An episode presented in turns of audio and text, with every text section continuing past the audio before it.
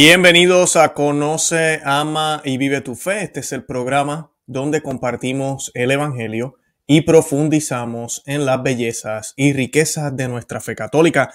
Les habla su amigo y hermano Luis Román y quisiera recordarles que no podemos amar lo que no conocemos y que solo vivimos lo que amamos. En el día de hoy vamos a estar hablando de esta nota brevemente. Es una nota de la congregación. Eh, eh, para los obispos sobre la erección de la conferencia eclesial de la Amazonía. Y pues eh, este documento oficialmente crea como organismo episcopal y permanente eh, esta, esta, organización, ¿verdad? La Congregación para los Obispos de la Conferencia Eclesial de la Amazonía. Y voy a estar hablando un poco qué significa eso, si ya existía, no existía y todo lo demás. Pero lo más que llama la atención es que el documento dice lo siguiente, y esta es la parte donde es alarmante, especialmente en esta agenda que estamos teniendo ahora, como les hablaba hace unos días, una liturgia mundial, una fraternidad eh, de religiones. ¿Para qué? Para poder tener esta unidad mundial que queremos basada en el hombre, como le llamamos el nuevo orden mundial, que no es solo es político, sino que también es religioso.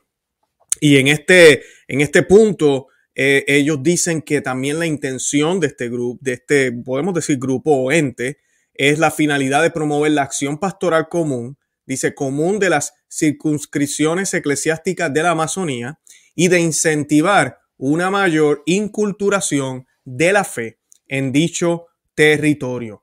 Y, ¿verdad? y de incentivar una mayor inculturación de la fe. O sea que la cultura tiene que mezclarse con la fe. Una cosa no va con la otra, solo hemos hablado aquí muchísimas veces. Voy a estar hablando hoy de eso. Vamos a hablar del sacrificio de la misa y vamos a hablar de cómo Dios siempre eh, fue bien exigente en cómo lo iban a adorar a Él. Cuando usted va a la misa, usted no va a expresarse, usted no va a manifestar quién es usted. Se supone que no, pero es lo que la mayoría de los católicos hacemos. Queremos la música que nos gusta, queremos aplaudir como queremos aplaudir.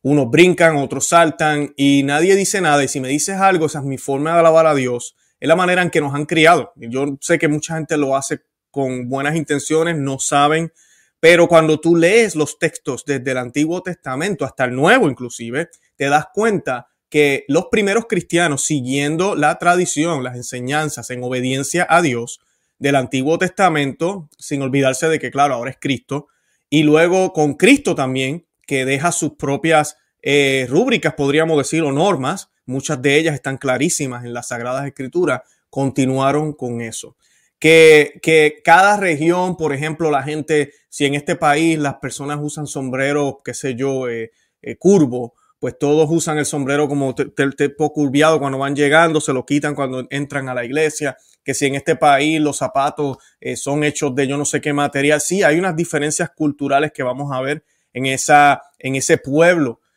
que va a, a escuchar la Santa Misa y a ofrecer ese sacrificio junto con el celebrante, con el sacerdote, a Dios, que es la persona de Cristo. Estamos ofreciendo a Cristo mismo, uniéndonos a Cristo en el único sacrificio hecho hace dos mil años en el Gólgota, 2021 años en el Gólgota. Y pues eh, sí, vamos a ver esas diferencias, pero de ahí a que vamos a dejar que bailen samba al frente en el altar, de ahí a que, oh, espérate, tenemos que inculturar la fe. Eh, queremos ahora hacer que haya un desfile, eh, que traigan las ofrendas vestidos de yo no sé qué forma que, cuando eh, lleguen eh, tengamos un momento donde todos puedan cantar algún canto del país o por ejemplo, como pasó en México hace poco, entrar con la bandera o con lo que quieran hacer eh, el ejército o entrar yo no sé quién, hacer yo no sé qué manifestación dentro de la Santa Misa, inclusive dentro del templo. Hablábamos del video en España, en la Catedral de, de, de Toledo, un video obsceno, todo eso es malísimo, pero cualquier tipo de video. El templo no es para eso, el templo es un lugar de oración. Ahí está una de las primeras rúbricas eh, que, o reglas que el Señor nos deja eh, en el Nuevo Testamento. Esto es un lugar de oración, punto. No es un lugar para la cultura, no es un lugar para manifestar mis ideas, no es un lugar para colocar un altar con una, una, una un altar con una sábana de arcoíris para manifestar mi sentir, para manifestar eh, eh, esa cercanía con una gente que necesita nuestro amor. Eh, volvemos a lo mismo, no se trata de intenciones, se trata de obediencia, la verdadera obediencia, que no es la que nos predican hoy en día, nos predican una falsa obediencia y como yo les he dicho a muchos de ustedes, no podemos obedecer a los desobedientes. Y llevamos ya más de 100 años, lamentablemente, se han ido infiltrando poco a poco y luego del Concilio Vaticano II se han ido por la borda y ahora la gente piensa que lo que diga el sacerdote, así parezca loco, como el altar de tierra que vimos los otros días, aquí tengo las imágenes para que lo puedan ver, eh, ese altar de tierra, pues no, hay que ser obediente, yo no, no puedo ponerme a criticar, al contrario, celebremos que nos preocupamos por el planeta, eso es importante. Y pues esa no es la manera de celebrar al Señor o tener este tipo de imágenes dentro de la iglesia, al lado de los altares. Estos son imágenes en iglesia, esto no es afuera en el Vaticano cuando se hizo el ritual satánico, porque eso es lo que es ritual satánico, donde el Papa estuvo también presente. Eh, no, eso no es lo que yo estoy presentando aquí, eso es dentro de la iglesia. Y todo esto es, es movimiento para poder llegar a esto, a tener todas las religiones juntas, todas las religiones juntas, ya lo hablamos hace unos días. Y pues así es que empiezan poco a poco todo no los ponen como inculturación, unidad, fraternidad humana, paz, tolerancia, eh, no más a las matanzas, porque así es el mal. El mal siempre licúa, eh, se licúa con la verdad. Entonces la verdad deja de ser verdad porque ya no están predicando la verdad, están hablando de otra cosa. Entonces la Santa Misa, que debe ser santa, debe ser reverente, eh, debe ser católica, pues poco a poco la van cambiando. Y si somos muy rígidos, como nos llaman ahora, y queremos conservar lo que la Iglesia Católica hizo por más de dos mil años y que fue interrumpido en el 1960 con la misa nueva, entonces somos malos, somos, eh, no, no, no, tenemos ese amor y caridad que deberíamos tener eh, cuando tenemos entonces a Cristo de centro porque no, es que tenemos que mirar al prójimo. Pues no, la misa es de Cristo, se trata de Cristo, no se trata de mí, no se trata de nosotros, no es una manifestación del hombre hacia Dios, no. Le estamos dando lo que Dios se merece y no porque Dios lo necesite, sino que si estamos llamados a imitar a Dios, Dios es justo, ¿verdad que sí? ¿Qué significa ser justo? Ser justo es dar a, a, a, a todos lo que se merecen, ¿verdad? Así de sencillo, eso es justicia. Eh, no deberle lo apropiado, lo que se le debe a otro, darle, darle el justo pago. Y eso es lo que hace Dios. Dios es justo. Y eso estamos llamados a hacer tú y yo. ¿Y con quién debemos comenzar? Con, con en la misa, con el Señor, con Dios. ¿Y a qué vamos a la misa? No es para que me vaya bien. Vamos a la misa a darle lo que se merece Dios, a, a brindarle lo que se merece Dios. Y nosotros con nuestras acciones no podemos. Por eso nuestro Señor Jesucristo vino y dio la vida en el madero y se entregó por nosotros y nos dio la facultad en la Santa Misa a través del sacerdote de poder ofrecer ese perfecto sacrificio, el Cordero perfecto sin mancha que se nos hablaba desde el Antiguo Testamento, para poderlo ofrecer dignamente. Si notan todo el lenguaje que yo estoy utilizando, el lenguaje bíblico, pero las ovejas o los lobos disfrazados de ovejas nos están diciendo que, que no, que hay que enculturar, que, hay que, que eso es amor. Y realmente estamos perdiendo el verdadero sentido. Yo aquí no estoy hablando de mi opinión. Ya quisiera yo también poder manifestarme en la misa y hacer muchísimas cosas. Es más, que me dejaran predicar, ¿verdad? ¿Por qué no? Pero no, ese no es mi lugar. Mi lugar es el de estar, como lo hizo la Santísima Virgen, al pie de la cruz. Es seguir el ejemplo de la Santísima Virgen, que apuntaba, al igual que Juan el Bautista, apuntaban hacia Cristo, apuntaban hacia allá. Cuando nosotros vamos a la Santa Misa, nosotros vamos a ver el Cordero de Dios que quita el pecado del mundo. Vamos a mirarlo. Y las Sagradas Escrituras nos dicen que todo aquel que vea al Señor eh, elevado en la cruz, eh, sus pecados serán perdonados, va a ser salvado. Y pues nosotros estamos llamados a eso. Lamentablemente ahora se nos habla de toda esta inculturación porque lo que quieren hacer es una fraternidad de religiones y han colocado al Señor en el mismo lugar que todos los demás falsos profetas, falsas religiones, demonios que se disfrazan con la bondad, con las buenas obras, pero no lo hacen por el motivo correcto, porque tal vez no conocen, pero a la misma vez también porque el demonio utiliza esa ignorancia para engañarnos y alejarnos de la única verdad que se hizo hombre en la Santísima Virgen María. En la Santísima Virgen María, quien sufrió también al pie de la cruz, y tú y yo estamos llamados a, compartir esos sufrimientos y a vivirlos en la Santa Misa. Para comenzar, yo quiero que hagamos una oración. Sé que he puesto muchas imágenes. Luis Román está aquí todavía, no se preocupen. Eh, para los que se acaban de conectar y tal vez está empezando a Dios, este video es solo imágenes. Tranquilo, Luis está aquí, van a verme la carota.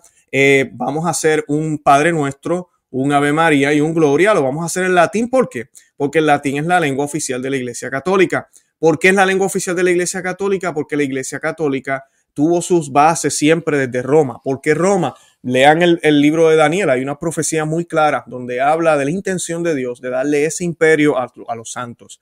Y ese imperio eh, de acero es, es, ah, es, Roma. Y pues el, eh, Roma ha sido la capital del cristianismo y la lengua que se hablaban era el griego y el latín. Además de eso, esas lenguas también estuvieron colgadas en el madero del Señor junto con el hebreo.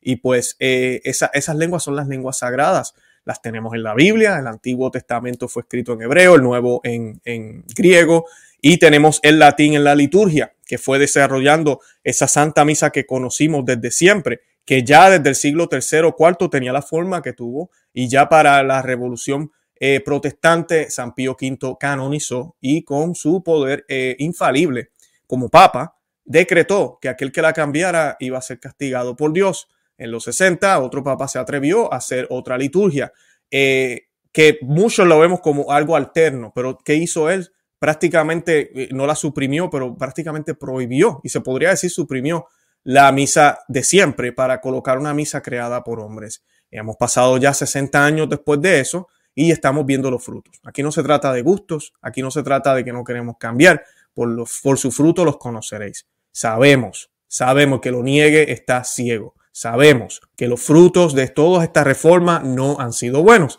y nos han traído hasta aquí. Y bueno, y esta oración la vamos a hacer in nomini Patris et Fili Spiritus Santi. Amén. Pater noster qui es in celi sanctificetur nomen tuum, avenia tuum, fiat voluntas tua, sicut in cielo et in terra. Pane nostrum quotidianum da nobis hodie, et inimite nobis debita nostra, sicut nos dimitimus debitoribus nostris, endenos en tu casa en tentaciones, se líbranos a malo. Ave María, gracia plena, Dominus tecum. Benedicta tui mulieribus, et benedictus fructus ventris tui, Jesús. Santa María, Mater Dei, ora pro nobis peccatoribus, nunc in hora mortis nostra. Amén. Gloria Patri, et Filii, et, Filio, et Spiritus Santo, sicut era in principio, et semper, et in secula seculorum. Amén. María Corredentora, ruega por nosotros, y nomini Patris et Fili, Espíritu Santi. Amén. No se olviden que estamos en el mes del Santo Rosario. Hablando de Santo Rosario, cuando yo hago estas oraciones en latín, las hago con dos intenciones. Una para recordarnos que pertenecemos a una iglesia que tiene una sola lengua, la lengua en latín. Los exorcistas eh, nos dicen que el demonio detesta el latín. Es una de las razones. La otra razón que lo hago es para que aprendamos esa lengua hermosa es bello como suena y sabemos lo que dice, porque a mí, usted se sabe el Padre Nuestro, el Ave María y Gloria en español, ¿no? Y no es una manifestación de que no podemos rezar en español. Yo en mi casa, nosotros vivimos aquí en Estados Unidos eh, y pues, les voy a compartir algo muy personal. Nosotros tenemos una agenda de rosario como familia y lo que hacemos es que eh, yo los tengo inclusive en una, una spreadsheet, una hoja de Excel, donde tengo a mis dos hijas, mi, mi esposa, yo, eh, son cinco misterios, yo los roto, ¿verdad? En toda la semana tenemos una rotación por, todo el mes y así todos podemos rezar todos los misterios. Y además de eso, también, eh, también rezamos en los tres lenguajes, en español, en inglés y en latín. Ahora, no es que recemos los tres el mismo día, sino que lo que hacemos es que un día yo rezo, un día rezamos todos el español, al otro día nos toca inglés, al otro día nos toca latín y así seguimos. Así que sí, mis niñas eh, pueden rezar las oraciones en latín. Eh, no es que tengamos la mejor pronunciación del mundo, pero lo hacemos con mucho amor, lo ofrecemos al Señor. Eh, y pues esa es la intención. Y pues la iglesia siempre en eso, y nos hemos quedado atrás porque el mundo nos quiere embrutecido. usted ve a los, a los papas, inclusive los grandes papas sabían 9, 10, 12 idiomas de memoria. Así que también tenemos los sacerdotes, los misioneros. esa parte es importante. Hoy que vamos a hablar de enculturación bien importante también que entendamos. Cuando se habla de inculturación, no estamos hablando de que los misioneros van a ir allí a hablarle latín a los indios, no, a los indígenas, o a los nativos, o el pueblo que estén, para nada. En el pasado se evangelizó mucho mejor que ahora. Las pruebas están ahí. Se construyeron más iglesias, el catolicismo llegó a todas partes. Los misioneros aprendieron las lenguas eh, originarias, aprendieron lo que tenían que aprender, pero también le enseñaron los lenguajes que se utilizaban. En el caso de nosotros, en nuestros países, bendito sea el día en que España llegó a Puerto Rico, el bendito sea Dios el día en que España llega a América, porque gracias a eso es que yo, conocemos al Señor. Gracias a, a ese hecho también es que llega la cristiandad a, nuestra, a nuestros continentes. Y pues eso es bueno. Aquel que reniegue de eso no entiende, especialmente los católicos, no entienden lo, lo, grande de eso. Que fue perfecto, que hubieron cosas aquí y allá, claro que sí, pero la gran mayoría era un, un, un movimiento de evangelizar, un movimiento de, de, conquistar estos lugares para Dios y claro, pues para Dios en todo el sentido, que se van a beneficiar también económicamente, pues claro, a mí eso es normal. Pero el punto es que salvaron esas personas del el error en el que estaban aquí en América. Y pues en octubre también sabemos que se celebran esos días también o se celebraron. Y pues tenemos que darle gracias a Dios por eso. Ellos predicaron en español, ellos predicaron también en la lengua nativa y ellos eh, celebraban la liturgia en latín. La liturgia siempre fue en latín. Solo la liturgia, la homilía, lo que, lo que se fuera a hacer era en diferentes lenguas. Y la entendían de lo más bien, porque la misa tradicional no es como un diálogo como la misa nueva. No hay que estar hablando tanto. Y tú sabes lo que está sucediendo porque es muy clarito, las, las posturas, los gestos, todo es muy, muy sencillo y a la misma vez elevado y se puede entender con mayor claridad que la misa nueva en español, con el coro brincando allá, la otra bailando allá, aquella moviendo la bandera, el otro yo no sé qué, vistiéndose extraño, y hay tantas distracciones que la gente a veces no entiende. Y lo sabemos, el Pew Research dijo hace poco que aquí en Estados Unidos, lo, y decimos católicos, porque son supuestamente personas que van a la misa, 70% de ellos dijeron que, que, que, no, que ese no era Jesús, que era un signo, que Jesús está presente, que Jesús hace obra a través de él, pero hasta, hasta ese momento. Y ese es el problema de todo esto de la inculturación. Pero quise hacer esa aclaración porque la gente a veces piensa que Luis Román está hablando de, que pues no podemos eh, predicar en la lengua que se supone que prediquemos. La nota de la Congregación para los Obispos dice lo siguiente, dice el documento final del Sínodo sobre la Amazonía, número 115, eh, proponía la creación de un órgano episcopal permanente y representativo para promover la sinodalidad de la región amazónica. Durante una asamblea celebrada del 26 al 29 de junio del 2020, los prelados interesados decidieron solicitar a la Santa Sede la elección permanente de la Conferencia Eclesial de la Amazonía.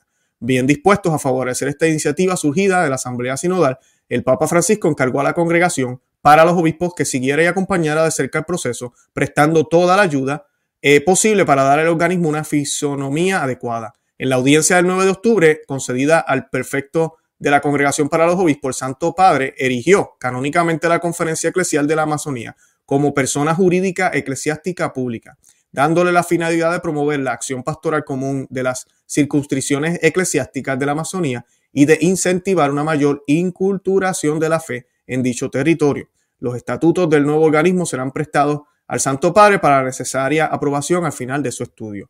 Y si fuera todo esto de la inculturación, muchos me dirán, pues Luis, tal vez ellos lo que quieren es colocar, entrar la fe católica dentro de lo que es la Amazonía. Pues ellos no necesitan crear una nueva liturgia y no necesitan cambiar nada de lo que la iglesia presenta, porque eso es lo que los católicos hicieron por muchísimo tiempo. Pero lo triste de esto, los que se acuerdan cuando estaba sucediendo este sínodo horrible de la Amazonía, era que había hasta sacerdotes. Yo recuerdo un sacerdote que llevaba ahí décadas. ¿Y saben cuánta gente este hombre había bautizado? Ninguno. Ninguno. Porque él entendía, él decía que él había aprendido muchísimo con ellos. Él decía que él no estaba ahí para eso, que él estaba ahí para acompañarlos y guiarlos, guiarlos no sé a dónde. Eh, esa es la mentalidad que hay ahora, ese es el tipo de inculturación que a mí me preocupa. Es un sincretismo, es una, es todo basado en la unidad y en la fraternidad del hombre. Es eso.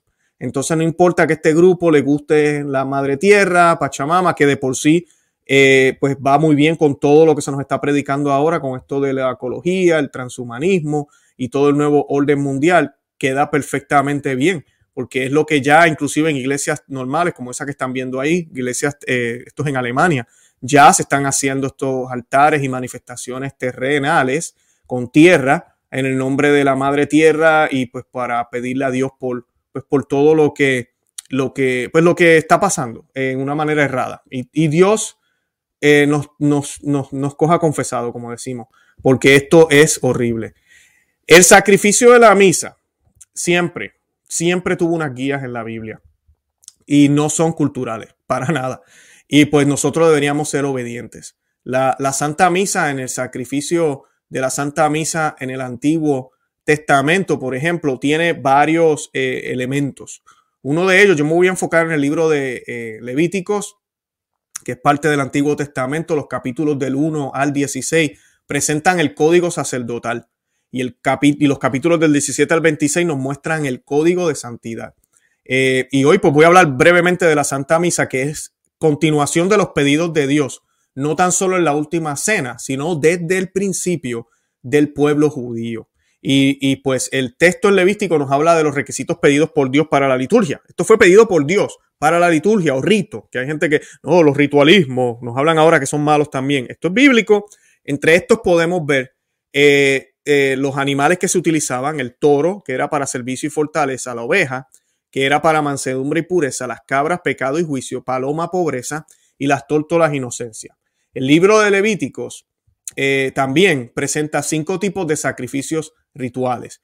El holocausto, que era la, ofrenda quemada, ¿verdad? Que es el animal macho muerto y quemado completamente como un signo de total devoción y entrega a Dios. Nada comido por los hombres, ese es el primer sacrificio mencionado en la Biblia y ese lo realizó Noé, después de, justo después del diluvio, cuando ya ellos están eh, salvados. La ofrenda del trigo, ofrenda de pan, eh, esa eh, lleva trigo, aceite, incienso ofrecido para dar gracias, que, que, como se dice gracias, Eucaristía. También está la ofrenda de paz, la carne fue sacrificada y levantada ante Dios, luego comida por la gente como teniendo paz con Dios. Es el único sacrificio en el que la ofrenda se le permitió comer la carne a los laicos, ¿verdad? Que es la sangre, la grasa, los riñones dados a Dios. Eh, es, ¿verdad? Eso otro se le da a Dios, como mencioné. La ofrenda por el pecado, el toro, cabro, eh, cabra macho, cabra o cordero, dos palomas o harina de trigo, grasa y sangre de animal quemados en el altar, resto del cuerpo quemado fuera de las puertas.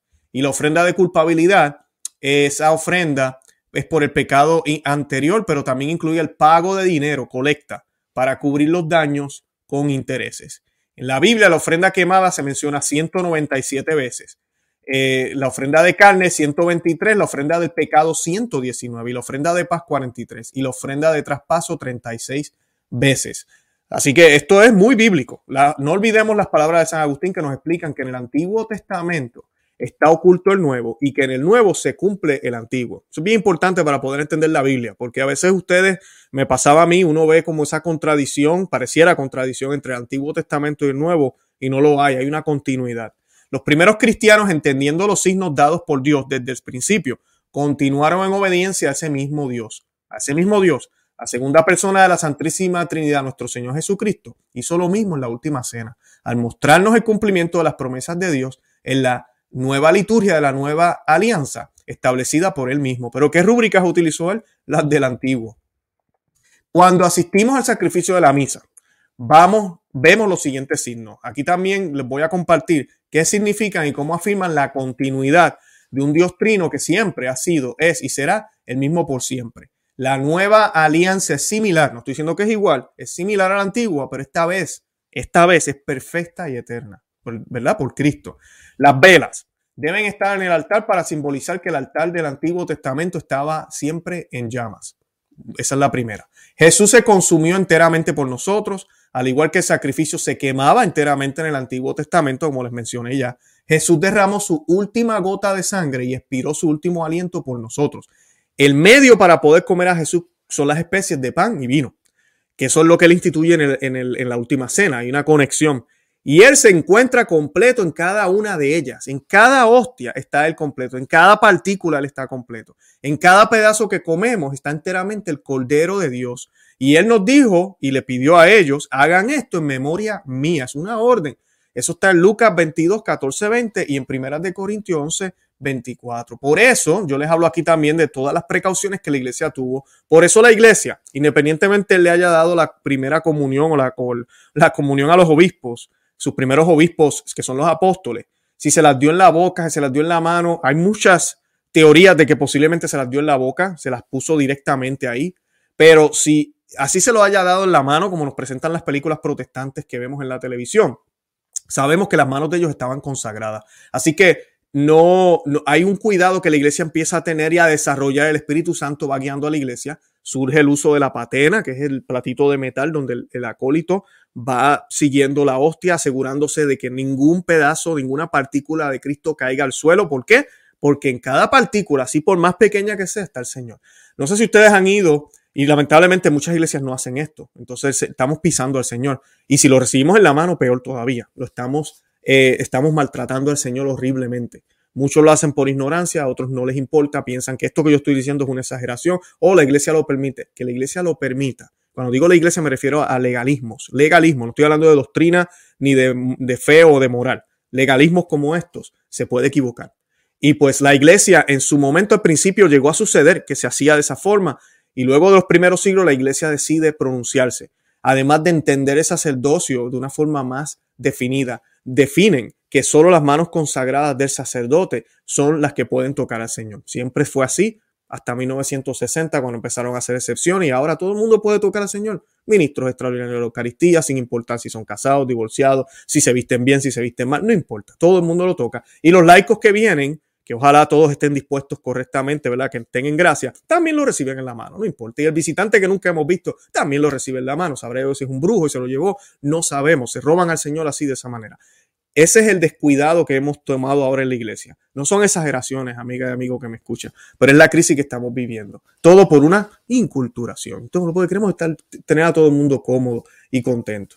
Entonces, el trigo está en la Eucaristía junto con el incienso. Eso está en Levítico 2, 15 y Crónicas 13, 11. Apocalipsis 8, 3. La, la, eh, el saludo de paz, y cuando decimos saludo de paz no es el que hacen ahora la paz se dice justo antes de comer al Señor para mostrar que ya estamos en paz con el Señor. No olvidemos que el sacrificio de paz era el único que permitía a los laicos comer la víctima. Eso es bien importante. Por eso el sacerdote en la misa tradicional se, voltea y él, y él, nos da la paz. Eh, es bien distinto. Es una de las partes que él se voltea y, nos da la paz. No nos saludamos entre nosotros. La paz viene solo de Cristo. Él nos da la paz. Y luego entonces nos arrodillamos y viene el Cordero de Dios, el Agnus Dei. Y pues es, esa parte es importante porque, como dije ya, el sacrificio de la paz era el único que nos permitía a nosotros eh, comer al Señor. Y claro, lo que está sucediendo ya ahora estamos en paz con Dios, porque Jesús, que es el único mediador entre Dios y los hombres, nos pone en paz con Él. La ofrenda por el pecado incluye el rito penitencial de la confesión, también la confesión sacramental del pecado mortal y la remisión a través de, del pecado a través de la Eucaristía. Por eso decimos el yo confieso y también se hace, se hace una absolución, el sacerdote la hace desde el altar. Nuestra culpa se señalan tanto en el Padre Nuestro como también mediante la donación de nuestros fondos a la iglesia como signo de reparación para cumplir los daños causados. Ahí está esa ofrenda que yo decía ahorita que se, que se ofrece. La intención de este sacrificio en Levítico 7:12 dice, si lo ofrece por una acción de gracia, entonces ofrecerá con él sacrificio de la acción de gracia con los pasteles o el pan sin levadura, mezclados con aceite y la oblea sin levadura ungida con aceite y los pasteles mezclados con aceite de harina fina fritos. Eso está en Levítico 7:12. Así que ahí están viendo de dónde viene todo lo que hacemos los católicos. Estos versículos nos hablan de la intención de sacrificio o liturgia, que aunque le hacemos por nuestros pecados, lo hacemos en acción de gracia, porque Jesús ya murió en la cruz y nosotros no estamos negando eso. Los católicos no estamos pensando que todavía se tiene que morir otra vez, no lo sabemos, ya murió en el sacrificio por, puerto, por, por nosotros en la cruz. Es por esto que le llamamos Eucaristía, que literalmente significa acción de gracia. Nuestra preparación para el sacrificio, debemos recordar que la disposición y preparación que debemos tener debe ser una de Eucaristía, de acción de gracias y comunión con Dios. Dice Levítico 7, 18, esto es Antiguo Testamento, ya voy para el Nuevo. Pero ¿quién está en estado de impureza? coma carne del sacrificio de comunión presentado a Yahvé, será ese exterminado de su parentela. Y son palabras parecidas a las de San Pablo en Primeras de Corintios 11, 17, 29. Por tanto, el que come el pan o bebe la copa del Señor indignamente, peca contra el cuerpo y la sangre del Señor. Cada uno pues examine su conciencia y luego podrá comer el pan y beber de la copa. El que come y bebe indignamente come y bebe su propia condenación por no reconocer el cuerpo. Así que esa, esa es más o menos lo que les quise presentar de la liturgia. Además de que yo les hablaba la semana pasada, porque estamos hablando de esto de la inculturación, que Jesucristo entró al templo dos veces y sacó a los mercaderes del templo. Y no se trata de que estaban haciendo algo malo. O, de que estaban haciendo algo que los judíos no hacían normalmente, vamos, comprar, vender, el mercado. Esta gente inclusive posiblemente estaban buscando su sustento y además de eso estaban proveyendo para esto mismo, para los sacrificios que en aquel momento tenían que proveer animales y eso, ¿verdad? Ahorita pues ya no hay esa necesidad. Eh, y Jesús los saca del templo de una manera violenta. No fue, mira, por favor, ¿será que la semana que viene no, no hagan esto? No. Lo saca de una forma violenta porque porque esto es una tremenda aberración. Esto es tremendo problema. Esto nos puede traer, esto puede traer eh, eh, la ira de Dios. ¿Por qué? Porque esta es la casa de Dios, es casa de oración, dice el Señor. Entonces, eso es lo único que se debe hacer en el templo. Casa de oración. Oración a través de Cristo al Padre Todopoderoso. Nada más. Cuando se nos habla de inculturación, que vamos a traer esos elementos indígenas a las iglesias y vamos a tratar de inculturarlos para traerlos juntos a nosotros, para que vayan caminando la cruz junto con la Pachamama. Estamos hablando de una aberración, estamos hablando de algo que no está bien y estamos hablando de las intenciones que ellos tienen, llegar a un punto donde todas las religiones juntas eh, adoren al Dios creador del universo que nos ha dado esta tierra, que todos estamos llamados a proteger con la vida, esta tierra, esta tierra. Ese es el mandamiento principal. Y miren si hay inculturación, yo no sé si ustedes se acuerdan de esta custodia, hace poco yo hice un programa sobre este incidente, el sacerdote la tuvo que retirar eh, inmediatamente. Eso es una custodia con la Eucaristía. Eh, y esa es la Pachamama, esa no es la Santísima Virgen María, eh, el vientre de la Santísima Virgen María. Así que hacia esto va van a tratar de mezclar todo, porque eso es lo que el demonio hace. Entonces, no, no estamos negando a Cristo, no estamos sacando a Cristo del panorama. Además, tú puedes seguir creyendo en Cristo, pero todos los demás también son válidos. Y ahí hay un problema. Ahí hay un problema. En los primeros siglos, muchísimos fueron los mártires que murieron por no querer servirle a dos señores. Porque la palabra de Dios dice claramente que no podemos servir a dos señores. Porque o no servimos a ninguno o le vamos a fallar a uno. Y pues no se puede, es imposible, no podemos servir a dos señores. Así que tengamos eso presente y seámosle fieles al Señor. Denunciemos cualquier inculturación estúpida que esté entrando en nuestras parroquias. Yo les recomiendo siempre que busquen parroquias tradicionales. Yo les he compartido el enlace eh, eh, siempre de ese directorio. Está en nuestra página blog, conoce, ama y vive tu fe.com. Si usted está en un computador, lo va a ver a la derecha. Si está en el teléfono, solamente dele hacia abajo, scroll down, como dice en inglés, eh, dele hacia abajo con el teléfono. Y ahí está el enlace. Son parroquias que están en comunión con Roma, con el Papa Francisco, pero ofrecen la misa tradicional. Una misa que no tiene nada de cultura, en la misma misa por dos mil años, nos une a católicos que ya han muerto, a los católicos que viven ahora en el mundo entero y a católicos que vendrán.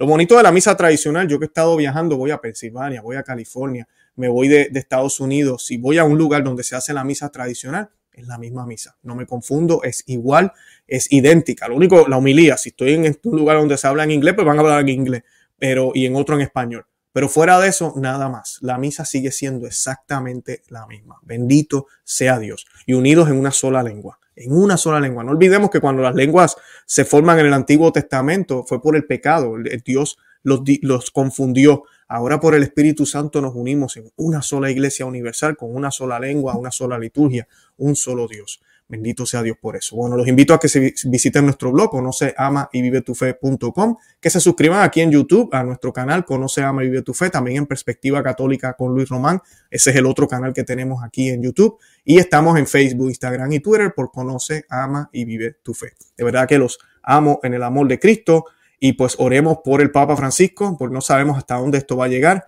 eh, para ver si las cosas cambian y, y, estaremos prestando atención a ver qué sucede con esto de la supuesta misa amazónica que nos va a llegar en unos años. Y Santa María, ora pro nobis. Que Dios me los bendiga.